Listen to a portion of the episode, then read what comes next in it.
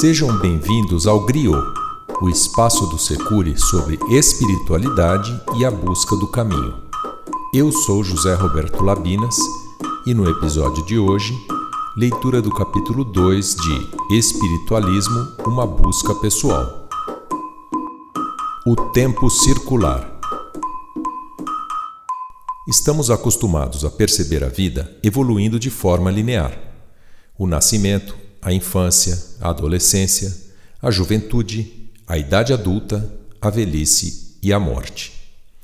Olhando à nossa volta, essa linearidade parece se repetir em tudo, nos animais e nas plantas, até mesmo nas estrelas e planetas, que evoluem constantemente até o seu fim.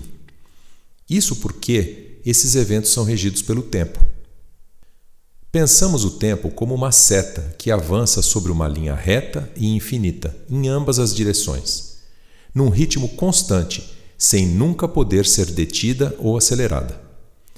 Essa visão foi reforçada por Isaac Newton em 1687, quando formulou o seu princípio matemática, que dizia que os eventos não são afetados pelo tempo e o espaço, são apenas um pano de fundo. Para Newton, e para a maioria dos seres humanos comuns até hoje, o tempo era independente do espaço e considerado eterno no sentido de que sempre havia existido e existiria para sempre. Dessa forma, um objeto pode mudar sua posição no espaço, mas não no tempo. Na prática, isso significa dizer que não podemos voltar ao passado e corrigir nossos erros, nem refazer nossas ações de uma maneira diferente. O que fizemos aos 30 anos está feito, e se aos 40 resolvermos mudar tudo em nossa vida, já não será a mesma coisa, restando a dúvida: e se eu tivesse feito diferente naquela época? Como seria a minha vida hoje? No entanto, não atentamos para o fato de que a vida, na verdade, evolui em ciclos que se repetem constantemente o dia e a noite, as estações do ano, as fases da lua, as chuvas do verão e a neve do inverno, as migrações dos pássaros, a reprodução dos animais, as florações das plantas, os ciclos menstruais. A própria humanidade evolui em fases que se repetem alternadamente. Fases de desenvolvimento e de estagnação, de crescimento econômico e de recessão, de guerra e de paz de obscurantismo e de esclarecimento, de totalitarismo e de liberdade. A numerologia pitagórica reforça essa visão quando diz que a vida humana evolui em ciclos de nove anos, nos quais cada ano vibra em uma determinada energia. Ao final de nove anos, encerra-se um ciclo e começa outro. E sendo assim, o tempo não avançaria em linha reta, mas em círculos, voltando repetidamente ao ponto inicial. Sempre teremos a oportunidade de recomeçar um novo ciclo e refazer o que não foi bem feito, ao invés de nos arrependermos inutilmente do nosso passado. Tudo começa no momento do nosso nascimento, cuja data determina qual será nosso destino nessa encarnação, dentre os nove destinos possíveis. Como exemplo, Imaginemos alguém que nasceu em 16 de agosto de 1986. Pela soma dos algarismos dessa data, chegamos ao destino 3. A partir do seu ano de nascimento, 1986, os ciclos de nove anos começam a se desenrolar. O ano 3 será o ano de seu nascimento, enquanto o ano 4 será seu primeiro ano de vida, e assim por diante. Quando ela chegar aos seis anos, terá chegado ao seu ano nove, fechando seu primeiro ciclo, aos sete anos, iniciando um novo. O leitor pode fazer esse exercício, calculando seu ano numerológico ao nascer e, a partir daí, identificar os fechamentos dos ciclos em sua vida, relembrando os fatos que marcaram em cada um desses momentos. Para saber mais sobre a numerologia de Pitágoras, leia Numerologia A Chave do Ser, de Luiz Alexandre Júnior, editora Talento. Como nasci em 24 de março de 1962, tenho o destino 9, ou seja, meu primeiro ano de vida coincide com o ano 1 numerológico. e a cada nove anos encerra-se um ciclo em minha vida. Fazendo o exercício de relembrar os fatos marcantes de, em cada fechamento de ciclo, tive algumas confirmações. Primeiro ciclo, 1 um a 9 anos. Sinceramente, não me lembro de nenhum fato marcante que tenha ocorrido comigo nesse momento. Segundo ciclo, 10 a 18 anos. Nesse período descobri a religião e me aproximei da Igreja Católica, que me deu as bases para construir minha fé em Deus. Ao mesmo tempo, começaram a surgir os primeiros questionamentos sobre a vida após a morte, que a própria Igreja não conseguia me responder. Tinha a convicção inata de que o espírito vivia e morria inúmeras vezes, sem que nunca ninguém houvesse me falado sobre isso. De onde vinha essa certeza? Ao completar 18 anos, terminei os estudos no ensino médio. Consegui meu primeiro emprego enquanto estudava para o vestibular e sentia a responsabilidade de me tornar um homem adulto. Terceiro ciclo, 19 a 27 anos. O ano seguinte realmente foi o início de um novo ciclo. Ingressei na faculdade deixei a casa paterna no interior de São Paulo para vir morar na capital, vivendo numa república de jovens que não se conheciam e que tentavam sobreviver em um ambiente novo e desconhecido. A vida acadêmica trouxe também novas visões de mundo, da sociedade e do homem, visões quase sempre rebeldes e contestadoras. Era contrário ao governo, ao exército, à polícia, ao imperialismo americano, ao capitalismo e, como não poderia deixar de ser, à Igreja. Não conseguia mais vê-la como representante de Deus. Não precisava mais dela para sustentar minha fé e por isso afastei-me da religião. Restou-me a dedicação à carreira e à independência financeira que ela começava a proporcionar. Meu único objetivo naquele momento era ter minha própria vida. Quarto ciclo, 28 a 36 anos. Aos 28 anos, já formado e com um bom emprego, comprei meu primeiro imóvel e fui morar sozinho. A essa altura, os ideais socialistas deram lugar aos encantos materiais proporcionados pelo capitalismo. Enquanto galgava postos cada vez mais altos no mundo corporativo, ia me deixando envolver pelo materialismo e pelo consumismo. Vivia em um mundo onde o indivíduo é identificado e valorizado pela empresa em que trabalha, pelo cargo que ocupa, pelo estilo de vida que leva, pelos lugares do mundo que conhece, pelo bairro onde mora, pelo tamanho da sua casa. É claro que tudo isso tem um preço. Enfrentar diariamente o ambiente corporativo, selvagem, vivendo sob pressão constante. Para mim, este era um preço muito alto. Pouco a pouco fui percebendo que não era feliz. Gostava da vida confortável propiciada pelos altos salários pagos pelas grandes empresas, mas não queria a enorme pressão e o estresse vividos nesse ambiente, e sabia que esses aumentariam conforme ascendesse profissionalmente. Além disso, não tinha a menor atração pelo falso poder que os altos cargos conferem a seus ocupantes. Assim, tentando achar um lugar mais agradável para trabalhar, fui mudando de empregos com tanta frequência que, num período de 12 anos, já havia passado por seis empresas diferentes, sem, no entanto, me sentir realizado. O que significa estar realizado? Como se sente alguém que se diz realizado na vida? Não há uma resposta única e cada pessoa tem seus próprios parâmetros de realização. Mas com certeza, para muitos brasileiros, eu poderia ser considerado um sujeito realizado.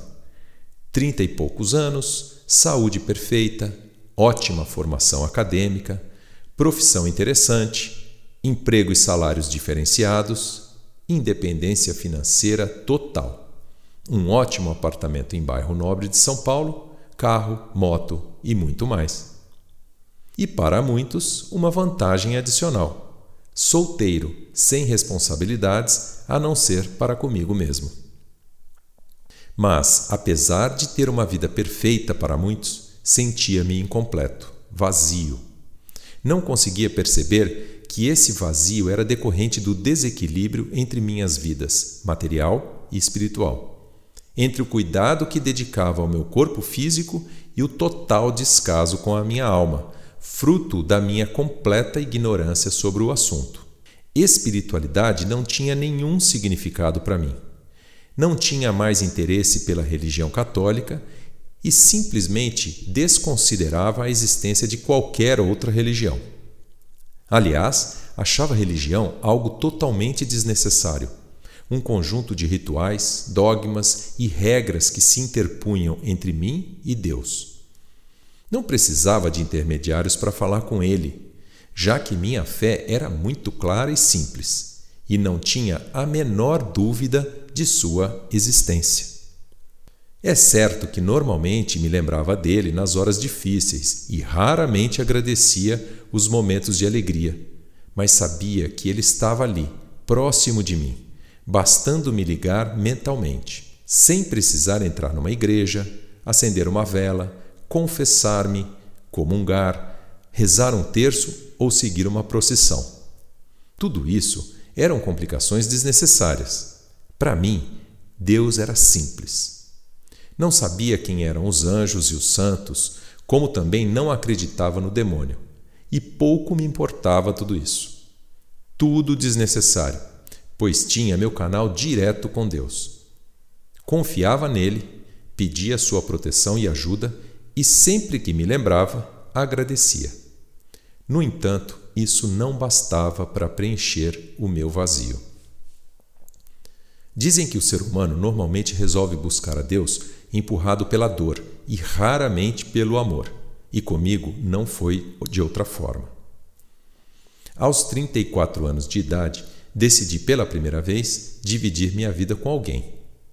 Ela já tinha uma filha pequena do seu primeiro casamento e, do dia para a noite, troquei a condição de solteiro convicto pela de pai de família com filho na escola, o que certamente não era uma situação fácil para mim. Também nessa época, aceitei o convite para ser diretor de uma grande multinacional. Posição cheia de status, ótimo salário, viagens internacionais frequentes e carro de luxo da empresa.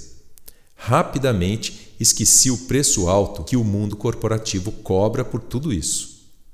Poucos meses depois, eu já estava vivendo a pior experiência profissional da minha vida. Não é difícil prever que o desastre era iminente, e ele ocorreu exatamente no ano em que completei 36 anos, ao término de mais um ciclo numerológico.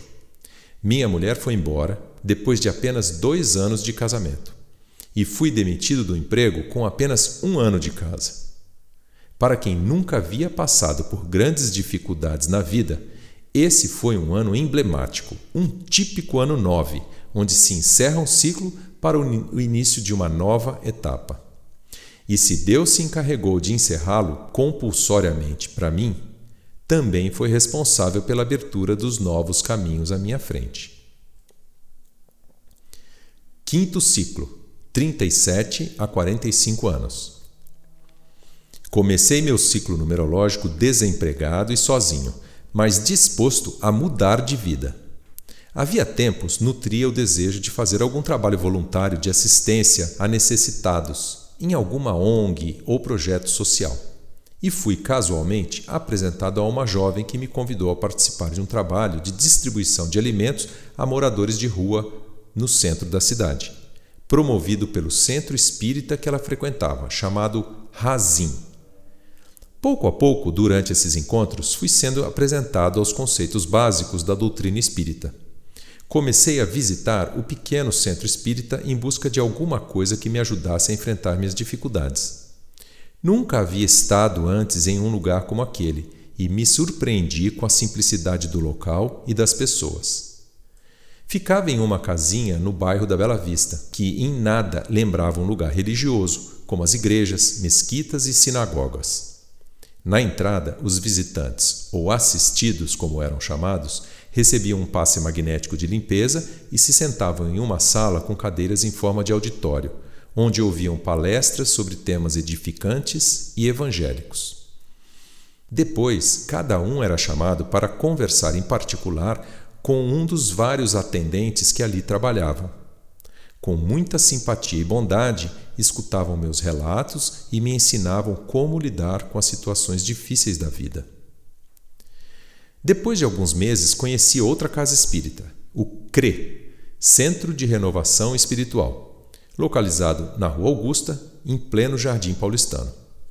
Ali comecei a frequentar o curso de introdução à doutrina espírita e minhas dúvidas existenciais começaram a ser respondidas de uma forma clara e natural. Em nenhum momento tive dúvidas sobre as informações que recebia e parecia até mesmo que eu já conhecia as respostas. Em pouco tempo começaram a aparecer novas oportunidades profissionais e em menos de três anos fui chamado para trabalhar em um grande instituto de pesquisa de mercado multinacional, onde por dez anos tive a melhor experiência profissional da minha vida. Graças a isso, aprendi uma nova profissão e hoje sou consultor independente em pesquisa de mercado, trabalhando por conta própria, fazendo meu horário e dividindo meu tempo de forma mais equilibrada entre o trabalho, a família e a minha missão espiritual. O meu quinto ciclo de vida foi marcado pela minha religação com o sagrado e o espiritual, através do conhecimento trazido pelo Espiritismo. Tudo parecia estar indo bem, mas se a essa altura da vida eu soubesse o que é numerologia, saberia que aos 45 anos mais um ciclo numerológico se encerraria e que eu deveria estar preparado para isso. Sexto ciclo, 45 até hoje. Minha vida caminhava muito bem. Estava feliz no meu novo emprego e me desenvolvendo espiritualmente de forma consistente no Espiritismo. Cinco anos após nos separarmos, minha ex-esposa e eu nos reaproximamos. Casamos novamente e tivemos um filho. Realmente vivia a melhor fase da minha vida um ciclo numerológico de muito crescimento moral e espiritual, mas que estava por terminar. O ano 9 chegara novamente, pedindo o encerramento desse ciclo para o início de uma nova fase de vida e de desenvolvimento pessoal. Eu não conhecia numerologia e muito menos sabia que estava no meu ano 9, e por isso não pude perceber essa necessidade de mudança que a vida reclamava. No trabalho, assumi uma função internacional e passei a viajar de uma a duas vezes por mês para os mais diversos países, passando horas em aeroportos e aviões, assumindo responsabilidades e cobranças cada vez maiores. Sentia-me cansado, já não tinha mais prazer em trabalhar. Por isso comecei a acalentar a ideia de deixar a empresa e trabalhar de forma autônoma, como um consultor de empresas ou algo parecido. O ano 9 passou e com ele o momento propício para fazer isso e implementar uma nova mudança de vida. Assim, iniciei um novo ciclo numerológico sem fazer o que devia ter feito. O trabalho, antes uma fonte de prazer, tornou-se um sofrimento. O relacionamento com minha esposa esfriou novamente. Passamos a discutir por motivos banais e logo eu estava cogitando a possibilidade de pedir a separação. Mesmo o meu trabalho no centro espírita se tornou desinteressante e monótono, ano após ano, não aprendendo nada de novo. Tinha uma vida perfeita, mas só na aparência. Vivia a reboque do casamento e do trabalho. Estava infeliz e nem tinha consciência disso. E assim, mais uma vez, a vida tratou de me dar um empurrãozinho. Como já disse, meu casamento novamente apresentava problemas. Estávamos bastante distantes um do outro. Nossos interesses eram muito diferentes e eu me questionava se realmente amava minha esposa e se queria continuar com ela. Ela sempre trabalhou, teve sua independência financeira, criou sua filha sozinha e eu a admirava por isso. Mas depois do nascimento de nosso filho, percebi que ela se acomodou na situação de mãe e dona de casa, principalmente porque eu ganhava muito bem e conseguia prover uma vida confortável e segura para a família. Sempre dei muita importância ao dinheiro, não para gastá-lo e desfrutá-lo, mas para poupá-lo e ter no futuro uma boa fonte de renda que me permitisse diminuir o ritmo de trabalho, bem ao contrário de minha esposa, mais consumista. Essa diferença entre nós começou a se ampliar, ela gastando cada vez mais e eu cada vez menos, e as brigas se intensificaram. Por outro lado, ela desejava mais um filho, e eu abominava essa ideia, pois sabia que outra criança aumentaria ainda mais nossos gastos, adiando meu sonho de aposentadoria em pelo menos 10 anos. No entanto, aos 42 anos, ela foi diagnosticada com menopausa precoce e seu médico descartou a possibilidade de gravidez. Foi nesse contexto que mais uma vez minha vida começou a mudar. Na marra. Para nossa surpresa e de seu médico, no final daquele ano, minha esposa engravidou. Ela ficou muito feliz e eu preocupado, pois não era o que havia planejado. Não lhe falava sobre isso, mas ela percebia. Essa gravidez foi bem diferente de meu primeiro filho, desejado e amado desde o primeiro momento em que soube que ele iria chegar. Mas os meses foram se passando e a gravidez conseguiu nos reaproximar um pouco mais. Um dia, sem que eu soubesse, ela se consultou com o numerólogo Luiz Alexandre Júnior, por indicação de uma amiga. Tempos mais tarde, quando ela me contou, soube que ele lhe disse que aquela criança iria mudar as nossas vidas. Poucas semanas depois, aos cinco meses de gestação, o bebê morreu, sem nenhuma explicação.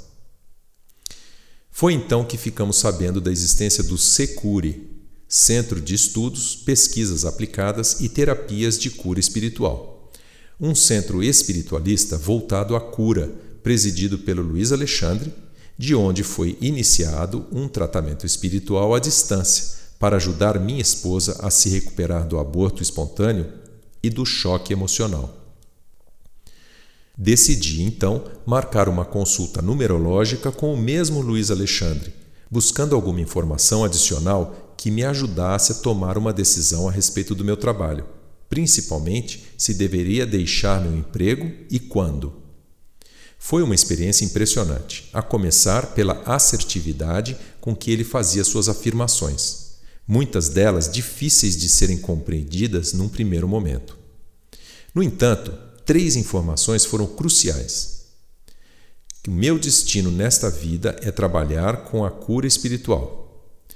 Que para isso eu deveria mudar a forma como me relacionava com o dinheiro e o mundo material e que já deveria ter deixado meu emprego há dois anos, exatamente no término do quinto ciclo mencionado anteriormente.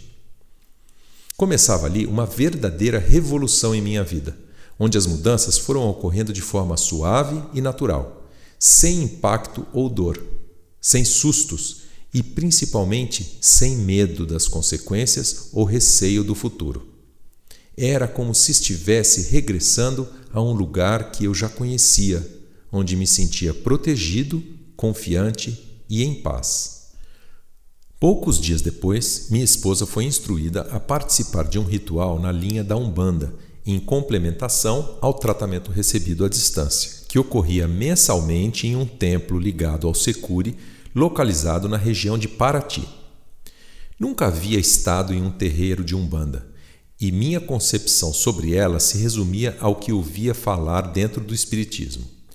Uma religião de origem africana que também praticava a caridade, mas onde os médiums não estudavam, não se desenvolviam e se deixavam dominar por espíritos de ordem inferior por meio de incorporações espetaculosas, descontroladas, fazendo uso de ervas, fumo, álcool, tambores, dança, amuletos, etc ou seja, tudo o que era contrário ao propagado pela doutrina espírita. Sem dúvida, minha visão era completamente deturpada e preconceituosa, em função da falta de conhecimento e interesse em saber mais sobre religiões diferentes da minha. Por isso, o natural seria eu recusar o convite. Mas isso não me passou pela cabeça em nenhum momento. Apesar de não saber o que encontraria por lá, rumei para Paraty com a minha família sem nenhuma ansiedade ou desconfiança. Inexplicavelmente, parecia-me a coisa mais natural do mundo. O templo ficava a 25 quilômetros da cidade de Paraty, em um terreno de Mata Atlântica, numa encosta à beira da estrada. Ao chegarmos, nos deparamos com uma grande fila de pessoas vestidas de branco, aguardando a abertura dos enormes portões que guardavam o local, mas que não nos impediam de ouvir cantos, palmas e sons de atabaques, indicando que os trabalhos já se haviam iniciado antes mesmo da nossa chegada. No horário marcado, os portões foram abertos e, após sermos incensados, subimos por uma rampa calçada de pedra, ladeada à esquerda por lanças, até chegarmos a um platô onde se situava o terreiro, um grande círculo com piso de areia, coberto por um enorme telhado de palha, como uma choupana indígena, sem paredes, sustentado por oito troncos de madeira no perímetro e um tronco alto e grosso no centro. Após nos sentarmos ao lado de fora do terreiro, passamos a observar o que se desenrolava em seu interior. Dezenas de pessoas vestidas de branco e usando colares de contas coloridas formavam um grande círculo, cantando, batendo palmas e entoando cantos típicos das religiões africanas, ao som dos atabaques postados ao fundo. No interior do círculo, reconheci Luiz Alexandre e ao seu lado uma mulher que aparentemente comandava os trabalhos. Seu nome era Cláudia Alexandre, sua irmã. Em um dado momento, a música se intensificou e Cláudia repentinamente se abaixou e soltou um longo grito, como se fosse um brado de guerra indígena. Todos os que estavam em círculo dentro do terreiro gritaram exultantes palavras de saudação. O que, caboclo? Nesse momento, percebi que estava presenciando pela primeira vez em minha vida uma incorporação, no caso de uma entidade da linha dos caboclos. Posteriormente, vim a saber que se tratava do caboclo Tupinambá, entidade chefe daquele terreiro.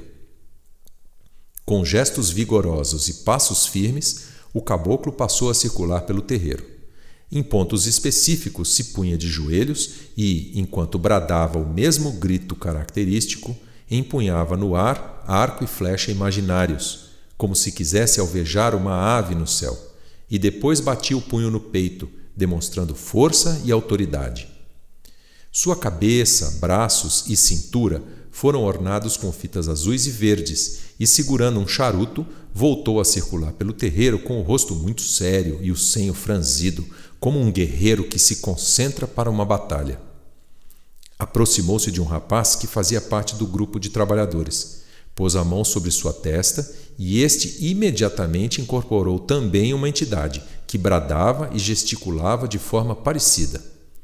O mesmo se repetiu com mais quatro pessoas, e em instantes havia seis caboclos posicionados em suas respectivas esteiras, cada um com fitas de cores diferentes, colares de contas, charutos e a mesma postura séria, sábia e forte.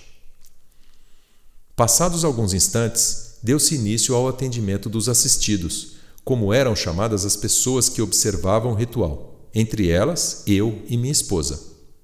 Cada um era levado à presença de um caboclo, que, após dar um abraço no recém-chegado, iniciava nele uma série de procedimentos, como o estalar de dedos, baforadas de charuto, umedecimento das mãos, braços, troncos e cabeça com água de um alguidar de barro. Movimentos com as mãos que indicavam algum tipo de limpeza astral, esfregar de ramos de erva sobre o corpo, acendimento de velas e muitas outras ações que para mim tinham pouco significado. Exceção feita aos passes magnéticos, velhos conhecidos do Espiritismo. Em seguida, passavam a conversar longamente com o assistido, lembrando-me das sessões de atendimento ao público no centro espírita. Quando terminamos, já era final do dia e à saída, Luiz Alexandre nos disse que minha esposa deveria ter tomado um banho numa cachoeira que havia mais acima no terreno, mas que, por algum motivo, não foi possível fazê-lo. Por isso, ele nos levaria no dia seguinte a outra cachoeira para finalizar o tratamento. Na manhã seguinte, Luiz nos encontrou em nossa pousada, acompanhado de sua irmã Cláudia e um dos médiuns que eu vira incorporado no dia anterior, chamado Eduardo. Depois de dirigir quase 30 quilômetros em direção ao Rio de Janeiro, estacionamos os carros na beira da estrada e caminhamos por uma trilha no meio do mato até chegarmos a uma linda cachoeira que descia do alto de uma enorme encosta rochosa e formava um poço com pedra e areia no fundo. Continuamos subindo por uma trilha lateral, íngreme e enlameada, até atingirmos outra cachoeira e outro poço, acima da primeira. O dia estava ensolarado e a água transparente e gelada. Uma vela foi acesa sobre uma pedra e, enquanto todos cantavam, Eduardo conduziu minha esposa pelas mãos e juntos entraram no poço, vestidos, até que a água chegasse à altura da cintura. Ali, minha esposa se abaixou e Eduardo mergulhou suavemente sua cabeça por três vezes, me lembrando João Batista batizando Jesus no Rio Jordão. Em seguida, foi minha vez.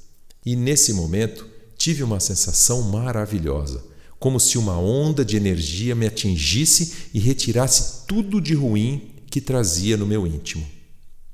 Ao sair, senti uma paz imensa e agradeci a Deus por aquela água revigorante, pelo sol quente, pelo céu azul e por aquelas pessoas desconhecidas que deixaram seus afazeres para cuidar de nós com tanto carinho sem pedir nada em troca.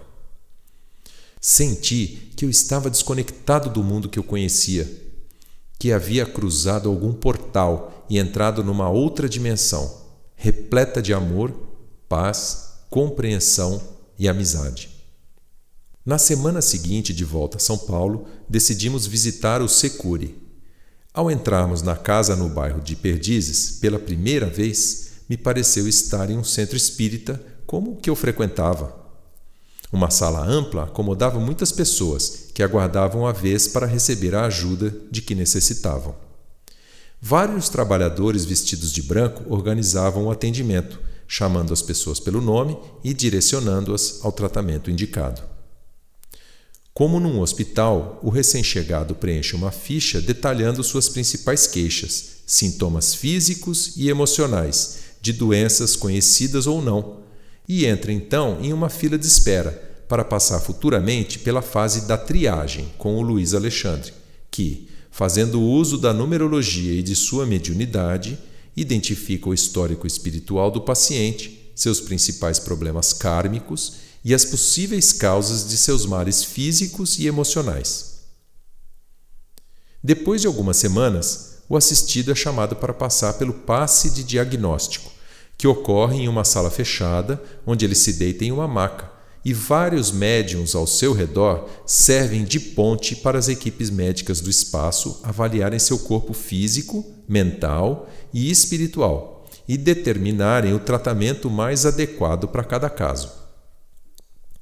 Após novamente algumas semanas de espera, o paciente é chamado para receber o retorno do diagnóstico quando saberá qual é a origem de seus problemas de saúde física e emocional e qual tratamento deverá receber. Esses tratamentos envolvem técnicas diferentes para cada caso, como passes magnéticos, apometria e cromoterapia, aplicadas de forma isolada ou combinada, por médiums capacitados e treinados durante sete semanas seguidas.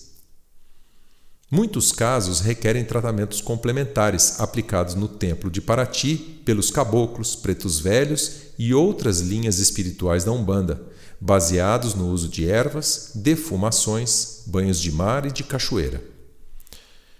Também comecei a frequentar um grupo de estudos que se reunia semanalmente no mesmo local, liderados pelo Luiz e pelo Roberto, um químico já com certa idade, muito simpático, inteligentíssimo com cara de cientista louco. Falavam sobre física quântica, mitologia, religião, história antiga, numerologia e muitos outros temas, em princípio sem conexão nenhuma. Com frequência não entendia o que diziam e, por vezes, achava que eram malucos e me perguntava o que estava fazendo ali. No entanto, nem pensava em me afastar. Estava irremediavelmente preso àquele grupo. Por hoje é só. Nos encontramos no próximo capítulo.